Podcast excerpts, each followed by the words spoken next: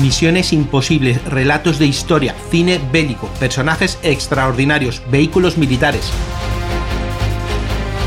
Bienvenidos a la historia bélica. Esto es Parabellum Podcast.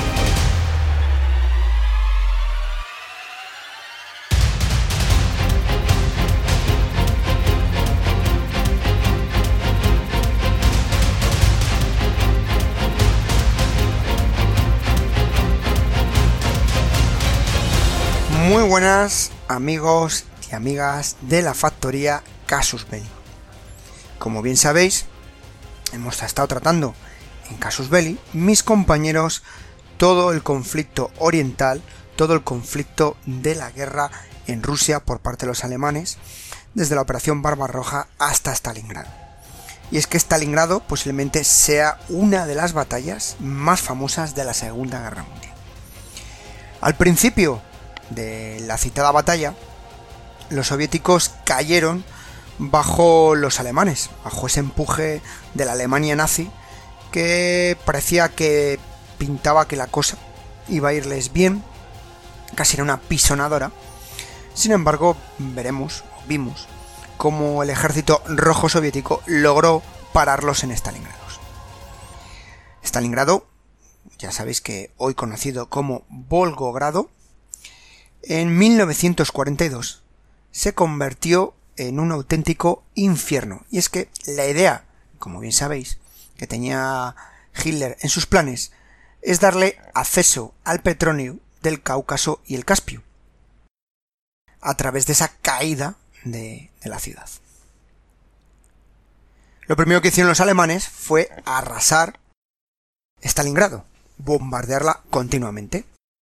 Y ya tras eh, esos bombardeos, cuando empezaron a flaquear, el ejército rojo finalmente pudo contraatacar luchando contra las tropas alemanas del, de Hitler y compañía. Porque ya sabéis que había muchos otros soldados, no solos eh, los alemanes, sino de otros países. Eh, tengo apuntado un par de comentarios sobre veteranos de ese conflicto que hablan un poco de cómo era la situación en el mismo. Yo creo que antes de entrar a, la historia que os voy a contar hoy, creo que son muy llamativos. Hay un, uno que leí que tengo aquí apuntado, de un ex soldado de un regimiento de artillería antiaérea, que dijo, o, citó, que todo ardía, incluso los ladrillos. Disparamos a los aviones enemigos incluso con nuestros rifles. Era como el infierno, el infierno en la tierra. Esa es la descripción que hizo un soldado de una antiaérea de la situación. Y es que para la Luftwaffe, para la Fuerza Aérea Alemana, eh, posiblemente eh, fue una de las eh, operaciones de bombardeo más destructivas que realizaron. Prácticamente arrasaron la ciudad, derrumbaron numerosos edificios, escuelas, instituciones, teatros, oficinas, empresas, en fin, todo, lo arrasaron todo. otro veterano de, de aquella situación, de aquella batalla, comenta que la ciudad se había convertido en un infierno, es decir, lo que decían todos, y que seguían cayendo bombas del cielo ennegrecido por el humo. El centro de la ciudad se estaba ahogando en un manto de llamas gigantes, debido a la alta temperatura. Y encima había vientos inusualmente, creo que hacían esos vientos fuertes, era exacerbar las chispas y trasladarlo por toda la ciudad. No hay cálculos definitivos del número mm, de bajas en Stalingrado, de bajas civiles, ¿eh? Eh, además de las bajas militares. Eh, podemos mirar muchos historiadores y muchas publicaciones, y hay muchos y todos siempre van a decantarte por cifras aproximadas. Independientemente, sin duda, la batalla de Stalingrado supuso una de las batallas más sangrientas de la Segunda Guerra Mundial tanto para los alemanes como para los soviéticos. Y eso creo que cualquier historiador bélico os lo puede reconocer. Sin embargo, hablar de Stalingrado eh, también supone hablar de hechos mm, casi heroicos, defensas numantinas que diríamos aquí en España. Eh, una lucha encarnezada, luchas casi a distancia mm, prácticamente cero. Y de todas las grandes estas hazañas y batallas, yo he recogido una que es muy famosa, muy famosa en la Unión Soviética, que es el combate por la casa de Pavlov. Que yo creo que este, esta hazaña mm, me va a suponer o nos va a suponer un ejemplo de cómo fue el enfrentamiento que hubo entre las tropas del eje y las tropas, digamos, soviéticas. Esta casa de Pavlov, que es como pasó la historia, antes de la guerra se llamaba Casa de la Gloria del Soldado. Estamos hablando de un edificio de unas cuatro plantas de altura, de estilo barroco, que estaba levantado en pleno centro de la ciudad de Stalingrado, frente a la plaza 9 de enero. Y su función era albergar diferentes oficinas gubernamentales de la Unión Soviética. El 27 de septiembre del año 1942, el capitán Zukov, del cuadragésimo regimiento de guardias fusileros, dentro de la decimotercera división de guardias, ordenó a uno de sus mejores hombres, el sargento ruso Yakov Fedotovich Pavlov, nacido en 1917, realizar un reconocimiento de la Casa de la Gloria del Soldado que estaba a unos 200 metros de distancia del puesto de mando. Hasta aquí, una típica misión de recon, de reconocimiento puro y duro para ver dónde se encontraban los enemigos. La casa había sido ocupada por soldados alemanes dos días atrás. La idea, al igual que los soviéticos, era emplearla como puesto de observación desde el que dirigir el fuego artillería contra las posiciones soviéticas. Ante esta peligrosa situación, la reconquista de la casa era prioritaria. Pero antes, el mando debía conocer la disposición de sus defensas y el número de enemigos que la ocupaban. Está claro que no hay que ir a lo loco, como bien sabéis. Para llevar a cabo esta difícil misión de reconocimiento, el sargento Pavlov optó por emplear solo un pequeño grupo de asalto, conformado por los diferentes soldados, en este caso Alexandrov, Lustenko y Turgunov, los cuales eran veteranos como él mismo, y que para sobrevivir a la cruenta batalla de Stalingrado se habían convertido a marchas forzadas en verdaderos expertos en el combate urbano, este combate cercano. Lo primero que hicieron fue engrasar sus subfusiles automáticos, la PPS-41, guardarse unas cuantas granadas y afilar las palas de trinchera. Sí, lo que os acabo de decir. Las palas de trinchera, que eran empleadas como arma de combate cuerpo a cuerpo por los soviéticos. Era su tomahawk, podríamos decir, su hacha. Esta pala rusa era válida para todo y hacía mucho daño en combate cercano, en combate mano a mano. Partieron en fila india rumbo a la casa. A medio camino, entre el puesto de mando que os he comentado y el edificio objetivo, se encontraron un silo de granos abandonado, en donde el sargento decidió apostar al soldado Turgunov con la misión de pedir refuerzos en caso de que el reconocimiento fracase y en caso contrario, si no eran detectados, debía reunirse con el resto del grupo tras 10 minutos. Hasta aquí el plan parece un plan mm, sencillo. Con la noche iluminada por la luna y por cientos de bengalas, porque en aquel momento el fuego de trazadoras de bengalas e incluso de aviones eh, permitía, digamos, una cierta luminosidad, por decirlo un poco irónico, pues el sargento eh, Pavlov y sus dos hombres restantes se infiltraron en la casa sin ver rastro de centinelas alemanes por ninguna parte. Tras inspeccionar la entrada del edificio, no encontraban enemigos, con lo cual el soldado Turgunov, este que os he comentado que se quedó atrás, recorrió unos 15 metros hasta la otra entrada del edificio en busca de posibles enemigos o alemanes. Esto imaginaos una situación de total oscuridad, muy tensa, recorriendo sigilosamente la planta baja. Y en eso que Pavlov escucha voces en alemán en una habitación. ante la sorpresa de la presencia de enemigos, decide asaltar el cuarto para acabar con los enemigos. Esto es una situación que se volvía complicada. Imaginaros oscuridad, pala en mano, por así decirlo, o fusil en mano y adentro. Normalmente en los conflictos eh, de este ámbito, sobre todo ante Stalingrado, una de las cosas que más usaba para limpiar habitaciones eran las granadas. Así que tras posicionar a sus hombres cubriendo la entrada, Pavlov arrojó una granada al interior de la habitación y cerró inmediatamente la puerta.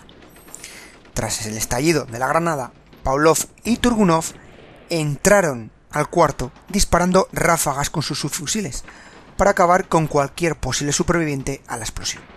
Dentro se encontraron con una habitación lujosamente amueblada, en la que yacían tres soldados alemanes muertos junto a una ametralladora emplazada en una ventana que dominaba la plaza. Mientras contemplaba la escena, Pavlov escuchó ruidos de pasos y descubrió, lamentablemente para él, a una docena de alemanes que salían corriendo de la casa para buscar refugio en un edificio cercano. era tal la sensación, los ruidos que se habían producido tras la explosión y el tiroteo, que el factor sorpresa había desaparecido. Así que sin perder un solo instante, Pavlov se puso a manejar la ametralladora emplazada, esa MG, abriendo fuego contra los alemanes que huían y alcanzando a varios de ellos que cayeron allí mismo muertos. Finalizado este breve combate, Pavlov y sus soldados continuaron el registro del edificio, es decir, limpiándolo, pero no hallaron a más soldados alemanes en el mismo. Y es que todos los defensores habían oído. Hasta tal punto había sido el factor de sorpresa y ese escape que encontraron comida caliente sobre la mesa. Y es que, seamos honestos, lo más seguro es que pensaran que era un contraataque de muchos soldados rusos y que había que salir por patas, como diríamos popularmente, ante la posibilidad de ser sobrepasados por las tropas soviéticas. Sin embargo, no tardarían en volver, y es que el mando alemán no podía permitirse el lujo de perder esa posición, con lo cual solicitó inmediatamente la reconquista de esa casa a cualquier precio. Media hora después de tomar la casa, el soldado Glusenko, que estaba de vigía, descubrió a un grupo de unos 15 soldados alemanes arrastrándose por la plaza hacia la casa. Tras comunicárselo a Pavlov, este decide no disparar hasta que los alemanes estuvieran muy cerca para maximizar las bajas enemigas. Cuando sonó el silbato del oficial alemán y el grupo de asalto enemigo se incorporó para lanzarse al asalto, los cuatro soldados soviéticos abrieron fuego con su ametralladora y los subfusiles, segándolos con sus disparos y creando una auténtica sangría entre los soldados alemanes. Seis soldados alemanes cayeron inmediatamente muertos y el resto se vio forzado a huir y ponerse en cubierto para poder salvar la vida. Tras abatir a otro soldado alemán que trataba de acercarse en sigilo a la casa, los ocho soldados alemanes sobrevivientes decidieron replegarse y salir de la, de la zona. 15 minutos después de este ataque, los soldados alemanes volvieron a realizar un ataque similar, pero para desgracia de ellos, fracasaron. Y es que los soldados soviéticos disponían de una magnífica posición para defenderse de ataques frontales. Cada cuarto de hora, durante tres horas, los alemanes lanzaron asaltos contra la posición, fracasando todos ellos. La plaza, pues imaginaos la situación, quedó regada de muertos y heridos. Finalmente se dieron momentáneamente por vencidos y desistieron de realizar más ataques esa misma noche, permitiendo a Pavlov y sus hombres tener un poco de descanso. Pese a la situación que tenían los soviéticos, que ya os he dicho, el número eran de solo cuatro hombres, habían podido resistir, insisto, muy numantinamente o encarnizadamente o tenazmente, como queráis meter el adjetivo, todos los ataques que habían realizado los soldados alemanes, que insisto, era una infantería bastante competente en la época. Desde luego, estamos hablando de una auténtica hazaña de heroísmo puro y duro y de profesionalidad, las cosas como son. Se cree que el oficial que comandaba a las tropas alemanas era un poco testarudo, por no decir esa expresión a veces que se dice en relación a los alemanes de cabeza cuadrado. Y es que no hacían más que lanzar constantes asaltos frontales, lo cual era un error, porque te estaban enfrentándose o encontrándose con esa ametralladora y esas posiciones elevadas que no hacían más que sesgar a los eh, soldados alemanes. Estábamos hablando casi de un ataque suicida. Y, es que, insisto, los rusos disponían de un buen campo o ámbito de defensa y, por supuesto, además de una mejor posición. Así que eh, podemos decir que pintaba mal para los alemanes y pintaba muy bien para los soviéticos. Abro un poquito de comillas, ya sabéis que muchas veces me pasan todos los programas. Cuando digo rusos me refiero a soviéticos y cuando digo soviéticos me refiero a rusos. No es lo mismo, pero disculparme. Bien, al amanecer, la situación volvió a continuar y es que los alemanes no iban a cejar de atacar continuamente este eh, casa, esta posición. Así que decidió eh, en ese momento, Pablo, viendo que a la primera hora no había ningún movimiento por parte de las tropas alemanas, reforzar o fortificar las posiciones en las que estaban. Por supuesto, se aprovecharon de los alimentos que habían dejado los alemanes, así como colocándose eh, en la azotea y a través de los prismáticos intentar localizar las posiciones alemanas. Al atardecer, Pavlov envió al soldado Turgunov, que era un hombre bastante hábil y que se movía con cierta agilidad, de regreso a sus líneas para solicitar refuerzos. Una hora más tarde, llegó un destacamento de 25 hombres, comandados por el teniente Iván Afanasiev, y estos ya iban bastante mejor armados, con numerosas ametralladoras, minas y los fusiles antitanques el PTRD-41.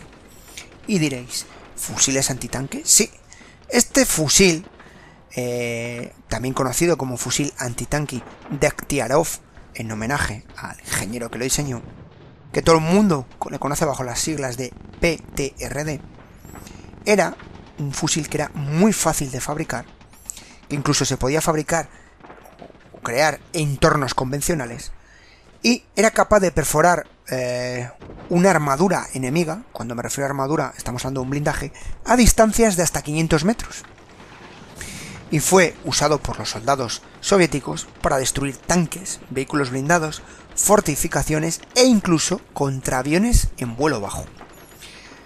Los soldados alemanes y especialmente los oficiales señalaban los numerosos problemas que les causó este fusil antitanque. Y es que hay una cosa que hay que aclarar. El fusil por sí mismo eh, no podía detener al tanque de un solo disparo. Tampoco esto es un videojuego. Sin embargo, la probabilidad de que diera el objetivo era casi del 100%. Los numerosos impactos podrían provocar daños y no solo en los tanques, sino en estos vehículos que se comenta. Así que tenían un arma terrible, fácilmente fabricar y mantener, pero que ya veis el daño que podía producir. Durante los siguientes días, los alemanes se mantuvieron a la espera. Esto es un poco como en el oeste, ¿no? Las películas de, de OK Corral, ¿no? Pues imagino esta situación. Eh, con lo cual, pues insisto, los rusos que son bastante espabilados, los soviéticos, eh, decidieron fortificar más esa casa, esas posiciones, y se dedicaron a colocar sacos terreros para proteger a los sirvientes de las ametralladoras que estaban encargados de cubrir las ventanas, así como emplazar numerosas trampas anticarro, minas y alambre de espino en los accesos al edificio. Además, contaron con el apoyo de unos 30 civiles rusos que sin poder huir vivían escondidos en los sótanos de los edificios cercanos. También decidieron crear una serie de emplazamientos camuflados para alojar a los francotiradores soviéticos que solían acudir a la casa a cazar alemanes. Entre estos temibles y peligrosos francotiradores soviéticos estaba el famoso Vasily Zaisev, que durante la batalla de Stalingrado llegó a abatir o tener más de 240 bajas alemanas confirmadas. Incluido al famoso profesor de la escuela alemana de francotiradores, el mayor Koning, Heinz Torvald. Este hombre, eh, que veríais en la película Enemigo a las puertas, donde visteis ese enfrentamiento, bueno, un poco más de Hollywood entre los francotiradores, bueno, pues, pues fue una de las víctimas del terrible Vasily. Bueno, tras esta situación de tensa calma, los alemanes reanudaron sus ataques y para ello lanzaron asaltos combinados de infantería protegida por tanques, tanques medios, contra la casa, aunque los defensores lograron resistir todos estos ataques y mantenerse firmes. Cada vez que fracasaba un asalto, los alemanes bombardeaban durante horas la posición y volvían de nuevo a la carga. Y así, día tras día y ataque tras ataque, la casa conseguía lograr resistir. O sea, era una auténtica fortaleza. Esto imaginároslo a vosotros, aquellos que estéis oyendo el programa, la situación de estrés continuo, apenas descanso, ataques eh, con artillería, con fusilería. Esto pasa factura, amigos, pasa mucha factura. Y es que, a diferencia de los alemanes, los rusos, los soviéticos, se están fortaleciendo moralmente, ya que lo que estos ataques cuando fracasaban lo que hacía era como subirles un poquito más la, la moral. También empezaron a llegar eh, numerosas historias por parte de los civiles que comentaban las, las atrocidades que habían realizado los alemanes en los territorios ocupados. E incluso como habían estado fusilando, ahorcando y eliminando a civiles en la propia ciudad de Stalingrad. Así que lo que hizo estas, eh, estas expresiones, estas palabras, estas conversaciones, fue eh, crear una sensación de lucha por la nación, por el suelo, por el terreno, por el metro, con mayor entereza. Es decir, morirían peleando por su tierra.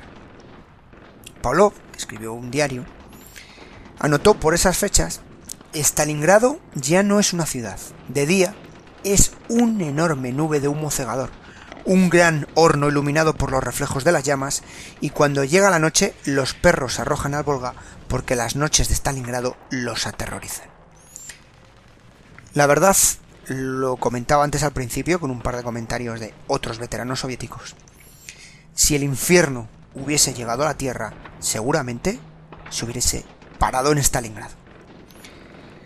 La casa de Pavlov fue defendida con éxito durante 58 días. Sí, se dice pronto, 58 días. Y la defensa de la misma, esa heroica resistencia, se fue eh, transmitiendo boca en boca y se convirtió en una leyenda. Hasta el punto de que era un ejemplo de entereza para todos los defensores de Stalingrado frente al ejército alemán, frente al ejército nazi.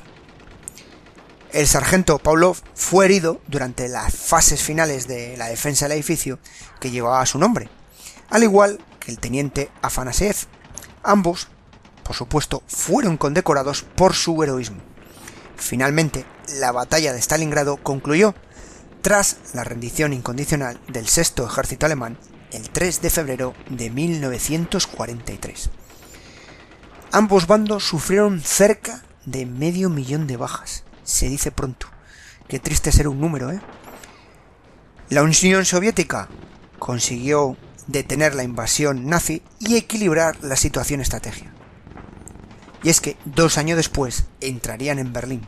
¿Las tornas cambiaron como consecuencia de Stalingrado o no? Bueno, eso os lo dejo para el análisis que hacen mis compañeros en Casus Belli. Volviendo un poco al protagonista eh, de este edificio, de esta casa, Pavlov, pues tras recuperarse de sus heridas, regresó al frente, combatiendo sin descanso y también volviendo a recibir nuevas heridas hasta la caída de Berlín. Por su heroísmo y sacrificio fue distinguido con la medalla de héroe de la Unión Soviética, así como la medalla de la Orden de la Revolución de Octubre, la medalla de la Orden de Lenin y dos estrellas rojas. Tras la guerra, Pavlov se unió al Partido Comunista y ocupó varios cargos políticos, falleciendo el 29 de septiembre de 1981, siendo enterrado en la ciudad de Novgorod. Bien, hasta aquí una historia llena de heroísmo y la verdad eh, de sacrificio. Luchar ahí, aguantar ahí uf, no me gustaría eh, estar en esa situación. Ahora os voy a contar un par de cosas que puede que rompan el mito o la leyenda. O no, yo lo cuento, lo traslado y sacar vuestras conclusiones, como siempre os digo. Michael K. Jones, en sus trabajos para libro Stalingrad, How the Red Army Triumphed, entrevistó a un señor, a un tal Grigori Potovsky, que este es un superviviente de los hechos del enfrentamiento, el cual en su testimonio señaló lo siguiente, nunca fuimos menos de 70 defensores, y a veces más de 100. En realidad, la guarnición era rusa en gran mayoría, y las relaciones con las demás repúblicas estaban lejos de ser fáciles. Esto, como también sabéis, durante la Segunda Guerra Mundial, en diversas zonas hubo enfrentamientos entre los rusos y aquellos que provenían de otras repúblicas. Esta entrevista también ha sacado, no es la única, la de este hombre, sino que hay otros estudios como el de Jean Lopez en La Bataille pour Stalingrad, en la que saca un par de elementos diferentes a este oficial que os he comentado al principio. Para empezar, no hubo un asalto, sino una infiltración, que fue llevada a cabo aprovechando una ofensiva general soviética contra la Casa de los Ferroviarios, el Banco del Estado y la Casa de los Especialistas. Además, el grupo no iba comandado por este sargento Pavlov, sino por el teniente Afanaisev, quien herido delegó el mando en parte en el sargento. Tampoco parece que quedaran aislados, sino que la casa quedó integrada inmediatamente en una poderosa posición defensiva, que estaba comunicada con la retaguardia por pasos subterráneos y una trinchera de comunicación, a través de la cual llegaban tropas y armas pesadas, incluyendo esa ametralladora pesada, estos fusiles que os he comentado, dos fusiles anticarro, una pieza de anticarro del 45, tres morteros, en fin, si hacemos acopio, pues me parece mucho armamento para 24 personas, ¿no? Va, 24 soldados. Y finalmente, tampoco parece ser que estuviese Pavlov al mando durante los 58 días, sino que desde el día 30 ya estaba al mando de la posición el capitán Naumov. Y el 24 de noviembre, Naumov organizó un asalto a la lechería desde la casa, muriendo durante el mismo, a la vez que en ese ataque Pavlov era herido y evacuado para pasar a convertirse en leyenda. La casa, más allá de la mirada de las cámaras a partir de entonces, fue perdida y retomada en varias ocasiones, pero ya no tenía tanta importancia. A día de hoy, la casa de Pavlov es un monumento a la resistencia de la Unión Soviética durante la batalla de Stalingrado. Se volvió en un icono porque el ejército alemán anteriormente había tenido menos dificultades para conquistar ciudades y mucho menos otros países de Europa, sino que se lo digan a los franceses. Pero es que esta casa no pudieron tomarla hasta que no estaba prácticamente medio destruida. No pudo ser penetrada, ya os digo, durante casi dos meses, y es que ahí están los hechos. Incluso se dijo que durante esta batalla Stalingrado, se reclamaron más bajas alemanes que en la operación de conquista en París. Si tenéis oportunidad de ir a, Rusia y a esta antigua Stalingrado, podéis visitar eh, la casa, que es un monumento, está hecha con los ladrillos que quedaron tras la batalla y es posiblemente uno de los sitios más famosos de la ciudad de Volgogrado. Espero que hayáis disfrutado de esta pequeña historia de valor, de tenacidad, de audacia, de sacrificio y por supuesto de guerra. Y es que las guerras ninguna son buenas y los que pierden siempre por desgracia son los civiles y en Stalingrado es un ejemplo. Como siempre os digo, a todos los que me oís o no seguís, cuídense y cuiden de los suyos.